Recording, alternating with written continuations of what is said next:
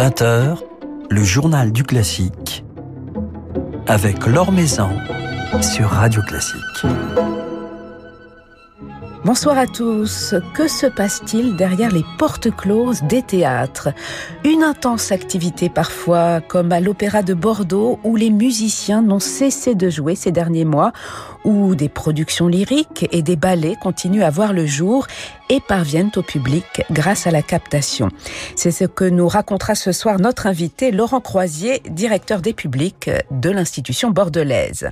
Et puis nous retrouverons, comme chaque jeudi, Emmanuel Giuliani du quotidien La Croix pour sa chronique internationale, une chronique qui, pour commencer cette année, sera placée sous le signe de l'Europe. Avant cela, quelques autres nouvelles de l'actualité musicale. Le streaming, les captations permettront encore pour quelque temps à la musique vivante d'exister, aux musiciens de s'exprimer, alors que la fermeture des lieux de culture a été maintenue. L'Orchestre de Paris vient ainsi d'annoncer ses prochains rendez-vous en ligne sur le site Philharmonie Live. Mercredi prochain, le 13 janvier, l'orchestre sera placé sous la direction de la chef française Ariane euh, qui avait déjà dirigé ses musiciens en novembre dernier dans Penthesilea de Pascal Dussapin. Alors au programme de ce concert, Péléas et Mélisande de Forêt et House italienne de Richard Strauss, un concert diffusé mercredi prochain à 20h30 sur le site Philharmonie Live. L'Auditorium du Louvre poursuit en ce mois de janvier sa programmation de concerts donnés à huis clos, diffusée sur la chaîne YouTube du musée. Vincent Dumestre dirigera ainsi ses musiciens du poème harmonique euh, mercredi 13 à midi et demi dans un programme célébrant l'exotisme dans la musique française et européenne du XVIIe siècle avec les chanteurs Claire Le Filiatre, David Tricou, Serge Boudiou et Geoffroy Bufflière en soliste. Une récente étude que nous révèle Philippe Gau dans un article publié sur le site de Radio Classique a mis en avant la popularité de Beethoven sur Internet durant l'année 2020. Beethoven qui a très nettement dominé le classement des compositeurs les plus cités alors qu'il pointait auparavant à la troisième position derrière Jean-Sébastien Bach et Mozart. Les célébrations de son anniversaire, bien que perturbées par la crise sanitaire, ont donc suscité une véritable vague Beethoven dans les médias numérique, seule l'Italie s'est distinguée en maintenant Giuseppe Verdi sur la plus haute marche du podium en 2020. Beethoven est d'ailleurs encore au cœur de l'actualité discographique en ces premiers jours de janvier. C'est ainsi que sortira demain chez Harmonia Mundi un album réunissant le violoncelliste Raphaël Pidou et le pianiste Tanguy de Villancourt autour des deux premières sonates pour violoncelle et piano du compositeur, enregistrées sur des instruments historiques appartenant au musée de la musique, un violoncelle Guarneri de 1734 et un piano allemand Gebauer de 1800 un album enregistré à la Philharmonie de Paris dans le cadre de cette série intitulée Stradivari, destinée à mettre en avant la prestigieuse collection du musée de la musique et à nous révéler ainsi la dimension sonore de notre patrimoine.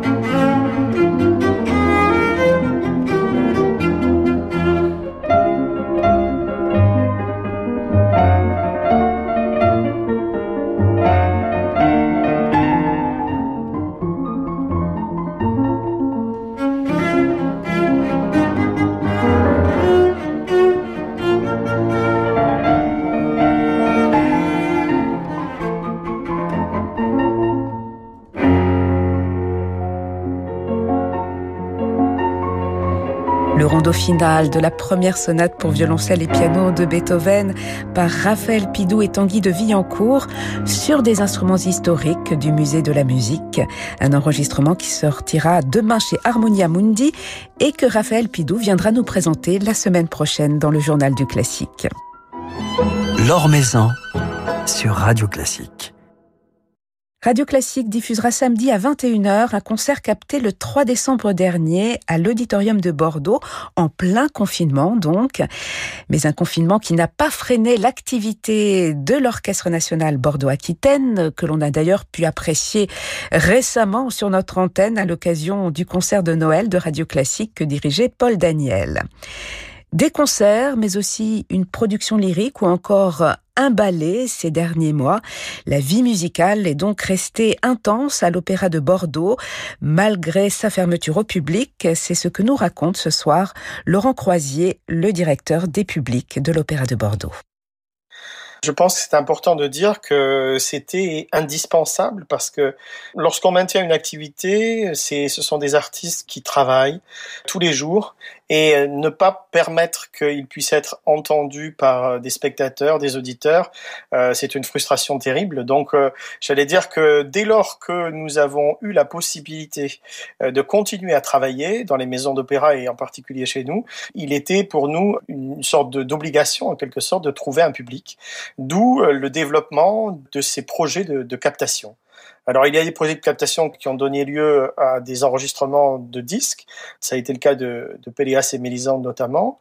C'est actuellement le cas aussi d'un album autour de Rossini. Mais il y a eu aussi, évidemment, des collaborations avec des grands médias nationaux et notamment Radio Classique. Vous évoquiez lors ce concert Rachmaninoff avec Paul Daniel, qui a été un des grands moments, justement, du contact retrouvé avec le public. Certes, un public différent, un public d'auditeurs, un public d'internautes, mais un public quand même. Et ça, c'était une, grande bouffée d'oxygène pour les, artistes de l'opéra. Et puis un orchestre qui a continué à jouer et on sait à quel point c'est essentiel pour un orchestre de maintenir euh, cette activité, euh, de maintenir cette unité, ce, son, cette homogénéité entre les, musiciens. Comment les, musiciens de l'Orchestre national Bordeaux-Aquitaine ont-ils vécu euh, cette période particulière? Et comment Paul Daniel lui-même l'a-t-il vécu? C'était un moment bien sûr assez particulier, mais le fait d'avoir un objectif de, diffusion sur les médias était quand même une motivation considérable. Et puis il y a une deuxième motivation qui est le caractère entre guillemets indispensable de jouer régulièrement pour euh, ces formations musicales qui sont des, grands orchestres, dans le sens où, euh, si vous voulez, euh, une maison d'opéra comme l'Opéra de Bordeaux, c'est une sorte de navire qui ne peut pas redémarrer avec un, degré d'exigence artistique très élevé du jour au lendemain. Il y a là tout un, un process de, de, travail et de maintien du, du niveau d'excellence qui est nécessaire, et pour cela, il faut pouvoir travailler tous les jours. On peut pas cesser l'activité, si vous voulez, euh, en disant ben, on va reprendre dans une semaine et, on se met à jouer de manière extraordinaire. Non, tout ça c'est un travail de fond. Et Paul Daniel a réussi justement pendant toutes ces semaines à maintenir euh, le degré d'exigence, le travail, peaufiner chacune des partitions avec l'objectif de donner le meilleur de, soi-même euh, lors des enregistrements, des captations. Et dans quelle mesure, euh, malgré euh, le soutien de, ces partenaires médias qui vous ont permis de réaliser ces, captations, dans quelle mesure l'Opéra de Bordeaux a-t-il été impacté par cette crise dont on ne voit d'ailleurs pas encore la fin, tant sur le plan économique que même sur le plan euh, psychologique, artistique? Alors, comme toutes les maisons d'opéra, l'opéra de Bordeaux est impacté de manière concrète. Tout d'abord par le manque de recettes, hein, tout simplement, puisque lorsqu'on n'accueille plus de public, eh bien, il y a des recettes qui ne rentrent pas.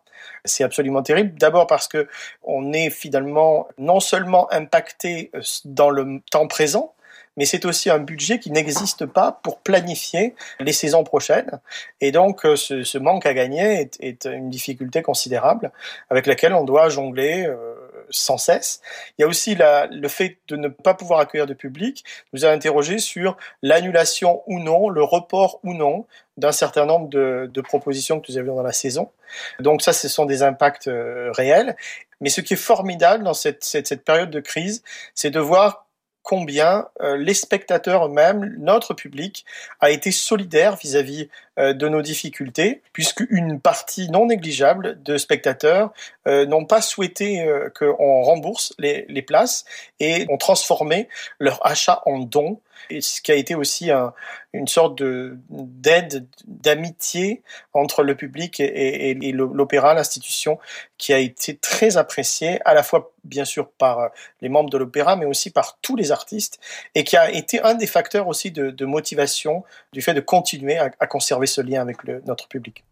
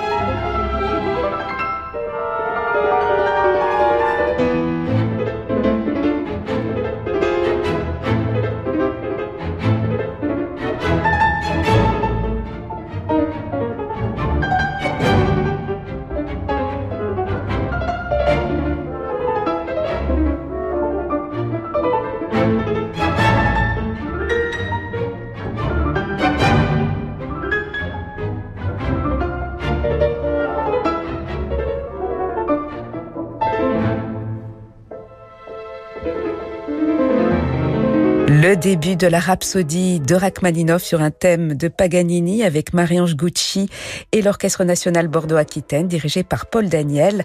Un petit extrait de ce concert, un merveilleux concert que nous diffuserons samedi à 21h sur Radio Classique. Alors comment s'annonce le futur de l'Opéra de Bordeaux? La prochaine saison, qui a déjà été bouclée depuis bien longtemps, sera-t-elle impactée, fragilisée? On écoute Laurent Croisier nous sommes obligés, si vous voulez, de travailler deux ans, trois ans à l'avance pour euh, programmer nos, saisons, nos artistes, nos distributions euh, lyriques. Ce qui veut dire que pour nous, aujourd'hui, la saison 2021-2022, elle est bouclée sur le papier. Donc on, a les jalons de notre saison prochaine. La difficulté avec la crise actuelle, c'est que, étant donné qu'on n'est pas sûr de pouvoir accueillir dans une semaine, trois semaines, un mois, deux mois, trois mois euh, notre public, il y a un certain nombre de, de projets de la saison actuelle qui risquent d'être remis en cause. Et donc euh, il est toujours difficile pour nous d'abandonner complètement parce qu'on n'a pas pu accueillir le public euh, ces projets-là. Et donc on envisage potentiellement si l'impossibilité d'accueillir le public se poursuit de déplacer certains projets de cette saison à la saison prochaine. Ce qui déplace en quelque sorte euh, les difficultés, puisque euh, étant donné que la saison prochaine est, planifiée, eh bien ça sous-entendra des ajustements de calendrier et euh, du déplacement de certains projets de, saison à l'autre, ce qui est une, un casse-tête entre guillemets, une difficulté considérable. Mais je voudrais peut-être rajouter une chose concernant l'évolution en fait de la consommation culturelle du, du spectacle vivant effectivement, nous avons de manière considérable augmenter les propositions d'écoute euh, via nos réseaux sociaux, via le streaming, euh, les partenariats avec des chaînes de télévision, avec des radios comme la vôtre. Et ça, c'est bien. Mais notre volonté, c'est aussi euh, de retrouver le spectateur. Car le spectacle vivant et, et l'opéra, le ballet, c'est le contact direct sans filtre, j'allais dire, même s'il est positif, mais sans filtre médiatique ou, sans caméra ou sans, micro entre le contact direct entre le spectateur et l'expression musicale. Euh, et ça, c'est quelque chose qu'on souhaite véritablement retrouver. Euh, on l'espère très vite, en tout cas dans les semaines, dans les mois qui viennent. Mais on l'espère tous, hein, puisque les spectateurs ont, envie de, retrouver ces émotions euh, du concert. Alors que se passe-t-il en ce moment, Laurent Croisier, euh, en ce début du mois de janvier à l'Opéra de, de, Bordeaux? Les musiciens continuent à jouer. Il y a une, production euh, qui se prépare, cette opérette d'Hervé, qui devrait être, si c'est possible, dévoilée à, la fin du mois. Qu'est-ce qu'il se passe en ce moment à Bordeaux? Il se passe plein de choses. Il se passe tout d'abord l'enregistrement d'un CD autour de Rossini qui est en cours, euh, avec un, label connu. Il y a euh, parallèlement euh, la préparation de cet opéra léger qui est Vlan dans l'œil, dont vous parliez lors à l'instant, qui commencera à la fin du mois, c'est-à-dire le 26 janvier. Et donc là, il y a tout un travail, euh, travail habituel, hein, musical, euh, travail scénographique, le montage des, des, des décors, la finalisation des, des costumes. Donc euh, l'activité est intense. Euh, le ballet est en congé après euh, la série des sylphides du mois de décembre, mais va reprendre très vite son activité. Et évidemment, le chœur qui participe à la saison euh, lyrique, est aussi sur, sur, sur le pied de guerre pour pouvoir euh, assumer euh, son rôle essentiel dans la programmation.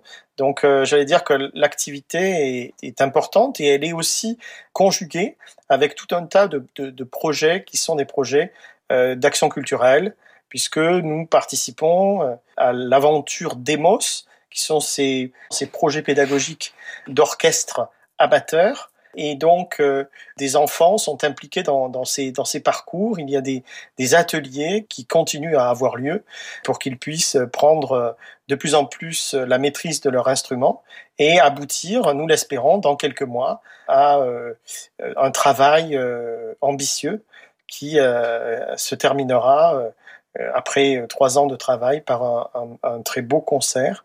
Donc tout cela est, est une activité qui ne cesse pas même si elle est un peu moins visible par l'absence du public.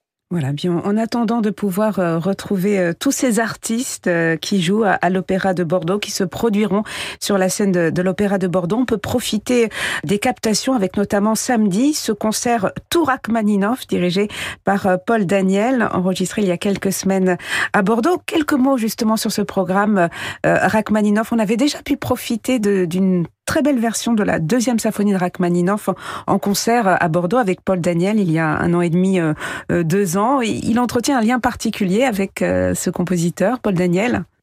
Oui, c'est un, c'est un compositeur que Paul Daniel apprécie particulièrement. Ce qui est peut-être à noter, c'est la collaboration de la merveilleuse jeune pianiste qui s'appelle Marie-Ange qui euh, euh, a une sorte de, de phrasé, de, de toucher, d'énergie euh, dans son jeu pianistique qui est impressionnant. Et, et dans ce concert, on, on, verra tout son talent dans la rhapsodie sur un thème de Paganini. Et puis, c'était intéressant pour Paul aussi de mettre en valeur certains solistes de l'orchestre, puisque certains ont un extraordinaire talent. C'est le cas notamment de cette euh, vocalise, qui est une œuvre de Rachmaninoff très belle, assez courte, et c'est notre euh, violoncelle solo de l'orchestre qui s'appelle Alexis Descharmes, qui l'interprète de, manière très poétique. Euh, donc voilà, c'est une sorte de, de, volonté de Paul Daniel de mettre en scène, de mettre en relief des solistes comme Marie-Ange ou comme Alexis Descharmes, mais aussi de montrer toute la, la palette de talent de l'Orchestre national Bordeaux-Aquitaine, euh, notamment autour de la, de la troisième symphonie. Voilà, un orchestre dont on pourra apprécier les, les si belles couleurs samedi soir sur l'antenne de Radio Classique avant de pouvoir le retrouver pour de vrai sur la scène de l'Opéra de Bordeaux ou de l'Auditorium de Bordeaux, on l'espère le, le plus tôt possible. Merci beaucoup Laurent Croisier.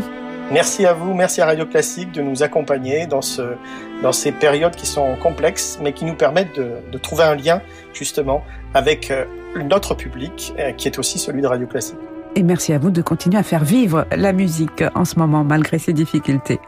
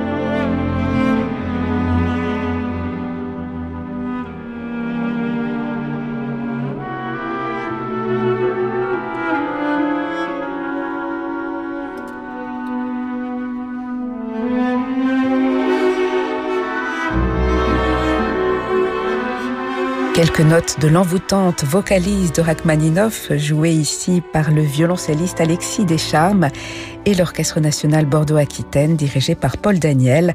Un nouvel extrait de ce concert entièrement dédié à Rachmaninoff, dont nous pourrons profiter samedi à 21h sur Radio Classique. Le coup de cœur de la Croix, avec Emmanuel Giuliani. Bonsoir Emmanuel. Bonsoir Laure. Et bonne année, tous mes voeux pour cette euh, nouvelle année qui Espérons-la euh, plus brillante que l'année précédente, comme on dit. Alors c'est un sujet très européen que vous avez choisi pour commencer cette nouvelle année. Oui, exactement. Et pour commencer cette année, je vais aussi revenir un petit peu en arrière et à l'année 1981, celle de la fondation d'un orchestre rassemblant des membres de l'orchestre des jeunes de la communauté européenne. Ayant en effet dépassé la limite d'âge, mais voulant toujours prolonger cette belle expérience, donc quelques musiciens décident alors de créer un nouvel ensemble qui s'appelle l'Orchestre de chambre d'Europe, le Chamber Orchestra of Europe. Claudio Abado et Nicolas Sarnoncourt en sont très vite les parrains. Les rejoindront rapidement Bernard Haitink, Andras Schiff, plus tard Yannick Nézé-Séguin, Vladimir Jourovski et encore d'autres. Une liste qui dit bien le niveau d'excellence de cet orchestre et son désir de faire de la musique avec les meilleurs dans un esprit de libre choix, de projets sans cesse renouvelés et de diversité des répertoires. En 2009, d'ailleurs, le COE crée une académie pour les jeunes afin de transmettre à son tour la flamme. Si je souhaitais évoquer cet enthousiasme de formation aujourd'hui, c'est parce que sort un coffret Schubert qui fera un cadeau tout trouvé. En effet, pourquoi arrêter de s'offrir des présents sous prétexte que Noël et les fêtes sont juste derrière nous? C'est donc une intégrale des symphonies de Schubert qui a été captée lors d'une série de concerts concert à Graz, en Autriche, l'été 1988. Et une intégrale pour laquelle vous avez donc eu un véritable coup de foudre. Exactement, pour l'orchestre et le chef Nicolaos Arnoncourt. Il suffit en effet de quelques instants d'écoute pour se laisser saisir par la juvénilité, l'élan, les saveurs d'une interprétation aussi vivante que virtuose. On goûte la complicité, l'émulation, mais toujours très généreuse, qui unit les instrumentistes entre eux et tous avec Nicolaos Arnoncourt. Dans le livret de l'album, d'ailleurs, des musiciens témoignent de cette aventure qui fut visiblement un moment assez exceptionnel. Il y avait une canicule terrible et le goût du risque que le chef a voulu toujours mettre en avant, concert après concert. On le sent dans les tempi, dans la mise en exergue de lignes qui souvent sonnent plus noyées dans l'orchestre et qui là ressortent de façon très saisissante. La solidité des contrebasses, la pugnacité des timbales, la vélocité des violons, le chant des flûtes et hautbois, j'en passe. Tout cela permet de déceler une connaissance intime de Schubert de la part du chef et un même geste, chef et orchestre, de faire sonner cette musique vibrante et scintillante. Ce coffret nous fera patienter jusqu'au moment où nous pourrons à nouveau réentendre partout en Europe le Chamber Orchestra of Europe en direct et de même qu'une visite sur leur site peut rappeler l'histoire que j'ai évoquée si rapidement et offre un florilège de vidéos très intéressantes avec des témoignages et des répétitions de chefs qui, qui dirigent cette formation et on voit l'intérieur du travail. Et puis soyons pleins d'espoir, même si là c'est vraiment plus que de l'espoir, du 20 au 27 février, normalement, le Chamber Orchestra euh, of Europe sous la direction d'Antonio Papano, un autre chef euh, avec lesquels, lequel il joue très souvent, et Jean-Yves Thibaudet en soliste, doivent, devraient, vont peut-être aurait dû, je ne sais pas ce qu'il faut dire, se produire à Bordeaux, mais aussi à Cologne, à Leipzig, à Munich. De toute façon, on aura l'occasion de les entendre dans les temps qui viennent.